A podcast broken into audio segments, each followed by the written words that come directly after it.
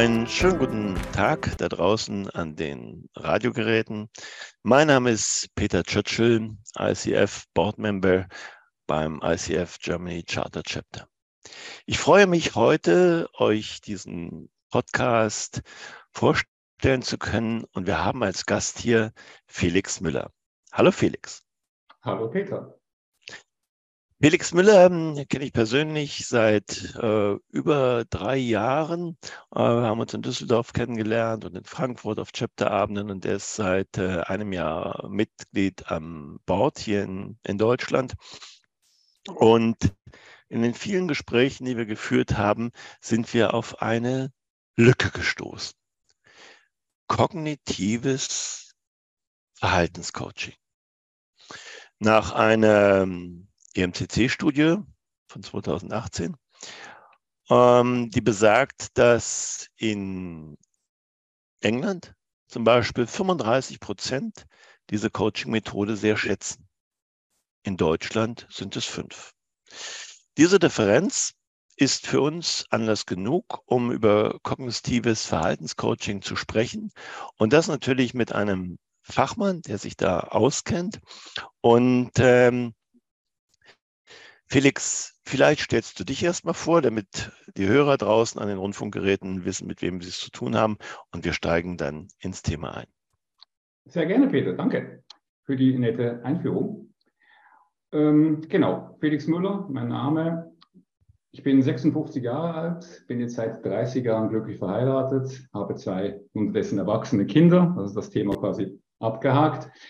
Ich habe äh, über 25 Jahre Führungserfahrung, nachdem ich in St. Gallen Wirtschaft studiert habe, an der Duke University in den USA ein MBA erworben habe.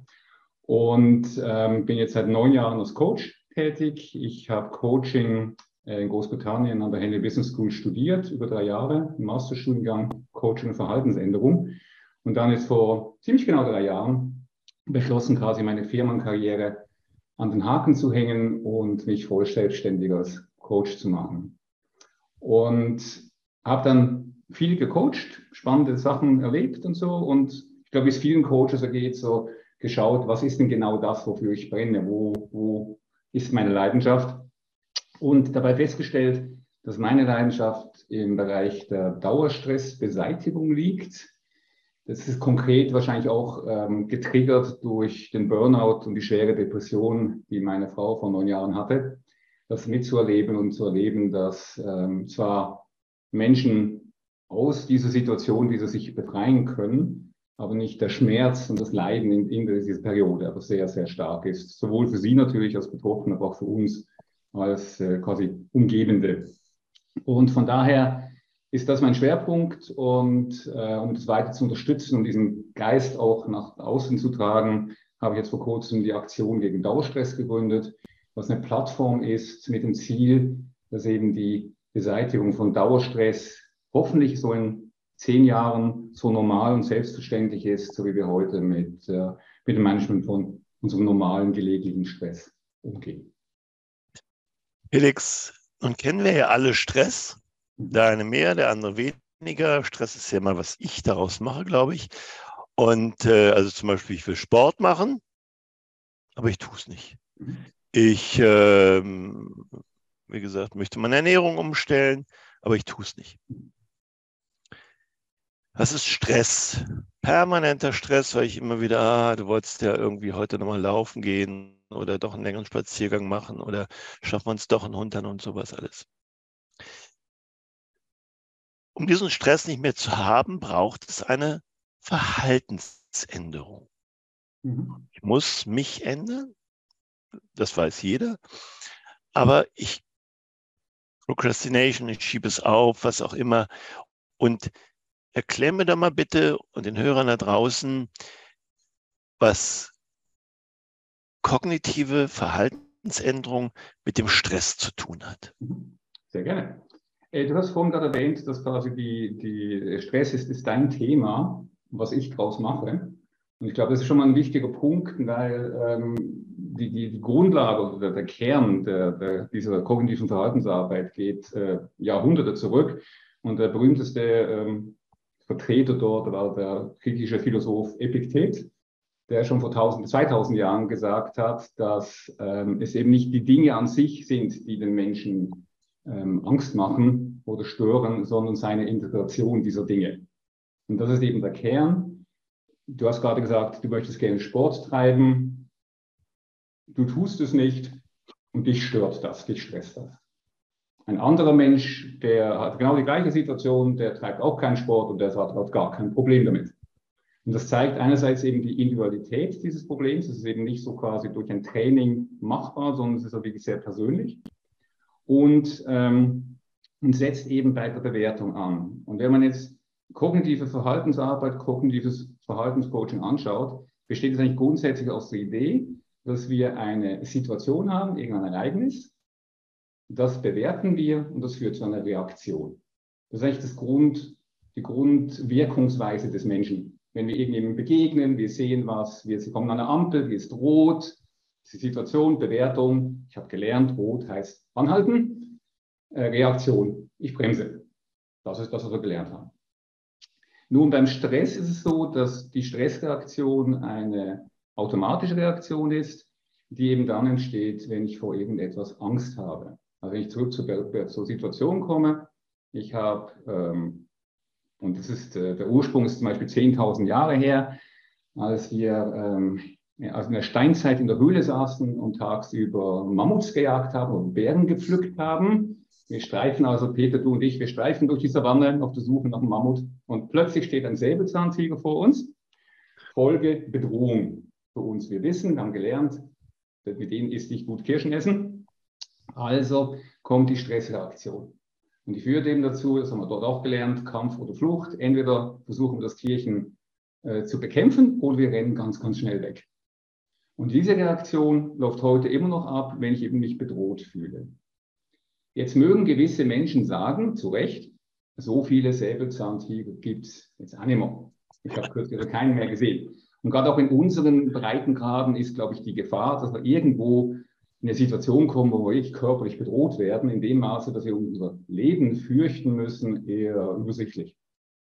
Aber, und das kommt das spannende Aspekt für mich eben noch dazu, weil ich sehr viele Dinge auch aus der Sicht der Neurowissenschaften betrachte. Das ist für mich ein total spannender Bereich, wie, wie wir Menschen ticken, wie wir eigentlich so von der Natur gedacht sind.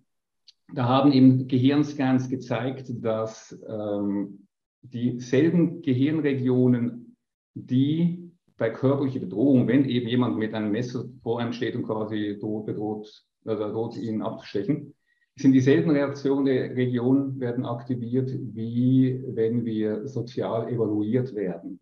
Also auf, auf gut Deutsch gesagt, wenn unsere, unsere Umgebung uns beurteilt. Und als ich das gelesen habe, diese Studie, habe ich gedacht, das macht absolut Sinn. Warum haben Menschen Angst davor, vor Gruppen zu sprechen? Warum sind gewisse Menschen im Meeting still? warum war das immer so, wenn der Lehrer uns aufgerufen hat in der Schule und gesagt, Peter, sag mal was bitte dazu, warum man gleich im Boden versunken ist. Nicht, weil man es nicht wusste unbedingt, sondern weil man halt wusste, da hören jetzt 20, 25, 30 Menschen zu und beurteilen dann nachher. Der steht oben wie ein Kartoffelsack. Der hat doch Mist gesagt. Die Antwort war falsch, wie auch immer. Und, und da ist der Kern eben für den Stress. Und jetzt zurück zum kognitiven Verhaltenscoaching. Die, das machen wir jetzt. Wie gesagt, wir haben die Situation, wir haben die Bewertung und die Reaktion. Das Ziel ist, die Stressreaktion zu ähm, reduzieren, also zu beseitigen. Das kann ich tun, indem ich die Bewertung ändere oder die Situation ändere. Und der einfachste Weg ist natürlich bei der Situation zu sagen, ähm, wenn, wenn ich Angst bekomme, weil ich nicht schwindelfrei bin, weil ich Höhenangst habe, dann ist nicht der einfachste Weg, mich nicht in solche Situationen zu begeben.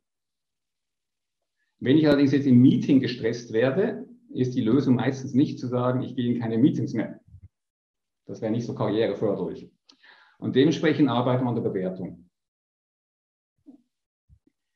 Eine Frage. Lisa Fitz, eine Künstlerin, vielleicht ist der Name bekannt, hat mal gesagt, bevor ich mich aufrege, ist es mir lieber egal. Also wenn ich zu dir ins Coaching kommen würde mit meinem Sportproblem, wir bleiben mal bei dem Beispiel, wie würde ich wieder rausgehen? Dass ich Sport mache oder dass es mir egal ist, dass ich alle halbe Jahre neue Hemden kaufen muss? Ähm, das ist eine spannende Frage und grundsätzlich ist beides okay. Bei mir geht es ja darum, dass du den Stress loswirst. Und eine Reaktion kann eben sein, also jetzt vielleicht bei deinem Stressbeispiel, wenn man anders nehmen darf, ist meistens eben zwischenmenschlich. Also ich habe jetzt einen Kollegen, ich habe eine Kollegin, die nervt mich, die stresst mich. Wenn immer ich diesen Menschen sehe, zucke ich zusammen und bin gleich 180. Ähm, weil der macht Dinge, zum Beispiel, der, der verhält sich in einer Art, die ich einfach nicht toll finde, die meinen Werten widerspricht. Das ist nicht meine Art. Ähm, jetzt kann ich nicht versuchen, hinzugehen und zu sagen, okay, vielleicht ist diese Art gar nicht so schlecht. Das ist eine Veränderung der Bewertung. Aber ich kann auch sagen, okay, ich finde diese Art des Verhaltens immer noch total daneben, aber ich kann damit leben. Und, und ich glaube, das ist ein sehr gutes Beispiel eben auch für, für das Thema kognitive Verhaltensarbeit. Ähm, wenn ich mit Menschen auch spreche, kürzlich mit jemandem gesprochen, der hat auch gesagt, kognitiv, äh, das ist doch so verstandsgetrieben, sind wir heute nicht als emotionale Wesen, ist nicht, sind nicht Gefühle das Thema der Welt.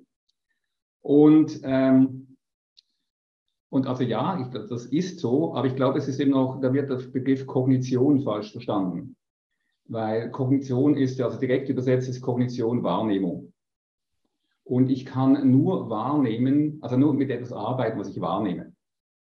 Und die, die heutige Diskussion über Emotionen und Gefühle ist eben genau dieser Punkt zu sagen, ja, wo nimmst denn du deine Gefühle wahr? Welche Gefühle nimmst du überhaupt wahr? Und dann eben aus diesem Verständnis heraus zu sagen, ich äh, habe jetzt nicht mehr diesen Automatismus, also die, zum Thema Stress, diese Stressreaktion passiert in Millisekunden, weil wenn sie nicht so schnell passieren würde, wäre ich schon gefressen worden vom Säbelzahntiger. Um zu sagen, dass ich hier Optionen erarbeite. Und Viktor Frankl hat mal gesagt, zwischen der, also lose gesagt jetzt von mir, zwischen einem Ereignis und der Reaktion gibt es eine Lücke. Und diese Lücke können wir nützen. Wir können diese Lücke groß machen. Wir können quasi die Zeit anhalten und sagen, okay, bevor wir jetzt die automatische Reaktion zeigen, was hätten wir denn für Optionen sonst? Und eine Option kann sein, zu sagen, ähm, ich finde Ruhe und, äh, und kann damit leben, dass der Mensch so ist und, äh, und tu nichts. Oder jetzt zum Beispiel, ich kann damit leben, dass ich keinen Sport treibe. Und es regt mich nicht mehr auf. Ich finde es zwar immer noch schön, aber ich habe nicht die Reaktion dahinter. Und damit ist an sich die, ist ein Ziel quasi des, des Stresscoachings äh, erreicht. Das ist ein sehr gutes Beispiel von der Bewertung mit den Gefühlen. Das ist äh, sehr nachvollziehbar. Wenn ich mich jetzt für das Thema, also in erster Linie interessiere ich mich immer für meine eigenen Themen. Ja? Mhm. Ich würde mhm. zu dir ins Coaching kommen und du würdest mir bei meiner Sportfrage, wenn wir bei dem Beispiel bleiben, äh, helfen, das verstehe ich. Jetzt haben wir ein hohes Klientel hier auf diesem Sender, was Coaches sind. Und ähm, wenn ich jetzt als Coach zu dir komme und ich habe verstanden, du bietest im, ab November eine Ausbildung dazu an, äh, was würde ich dort mitnehmen können in, in meinem Portfolio oder in meinem Denken als Coach? Ich denke, die, die, gerade die heutige Zeit ist eine Zeit, die äh, große Verhaltensveränderungen von uns verlangt. Also die, äh, wenn wir jetzt schauen, eben Thema Energiekrise, ähm, Inflation, Personalmangel, das sind alles so Themen, gebrochene Lieferketten, die ja alle äh, äh, de facto bedeuten, dass der Weg, wie wir es früher gemacht haben, nicht mehr funktioniert. Das weiter so geht nicht, weil ich kriege meine Chips nicht oder eben, ich habe 10% Inflation, irgendwo muss ich mich einschränken. Und eben das, was ich lieb gewonnen habe, und am Ende bedeutet es eben auch Verhaltensweisen, ich gehe aus ins Restaurant oder irgendwas in der Art, oder ich bin gewohnt, regelmäßig mein neues Handy zu kaufen, das geht halt nicht. Und die Frage, und das habe ich eben, wenn ich ein Beispiel Handy nehme, kann das sein, dass eben hier ja ähm, Statusdenken mitläuft. Ich sage, ich bin, meine, meine Umgebung, meine Freunde wissen, das aktuellste Handy habe immer ich, jetzt habe ich es nicht mehr. Und das heißt, mein Status geht in die Knie. Und das ist nicht die Angst, die ich habe, sondern beim Thema Angst. Und viele der Ängste, die eben heute vorherrschen, sind, liegen, liegen eben darin, dass ähm, man entweder nicht mehr weiß, wie man was tut, weil der bisherige Weg geht nicht. Also die Angst eben, dass man es nicht kann, überhaupt nicht kann, dass man eben vor anderen schlecht dasteht oder dass man auch zum Beispiel am Ende seinen Job verliert und sein Häuschen nicht mehr finanzieren kann, auch wenn wir die steigenden Zinsen anschauen und so weiter. Das sind viele Faktoren, die wirklich Ängste bedeuten. Und die Krux ist natürlich, dass wir nie gelernt haben, äh, mit unseren Gefühlen umzugehen und auch mit unseren Ängsten umzugehen. Weil Angst zu haben ist ganz natürlich, man hat Angst, das ist ein gesunder Mechanismus. Und, ähm, und das zu lernen ist für mich ein zentrales Thema. Also für mich ein bisschen meine zentrale Mission auch. Einfach zu sagen, und Ängste sind nichts Schlimmes. Im Moment werden Ängste ja gerne als Angststörung, Depression behandelt, Burnout eben. Und das hat auch viel mit Ängsten zu tun, nur dann sind die Menschen krank. Aber wir sprechen hier von gesunden Menschen, die eben ähm, Ängste haben. Und es ist ja nicht so, dass wir im Coaching nicht mit Ängsten umgehen würden. Auch mit Stresscoaching gibt es ja schon länger. Allerdings ist das meiste, die meiste Stressarbeit, die wir haben heutzutage, ist Symptombekämpfung. Also wenn wir sehen, ähm, Stress eben zurück zum, wo kommt Stress her, ist ein neurologisches Phänomen. Das heißt, wenn ich mich gestresst, wenn ich mich bedroht fühle, schüttet mein Gehirn, ähm, beziehungsweise meine Nebenniere, äh, Adrenalin und Cortisol aus, automatisch und ich komme in eine Stresssituation.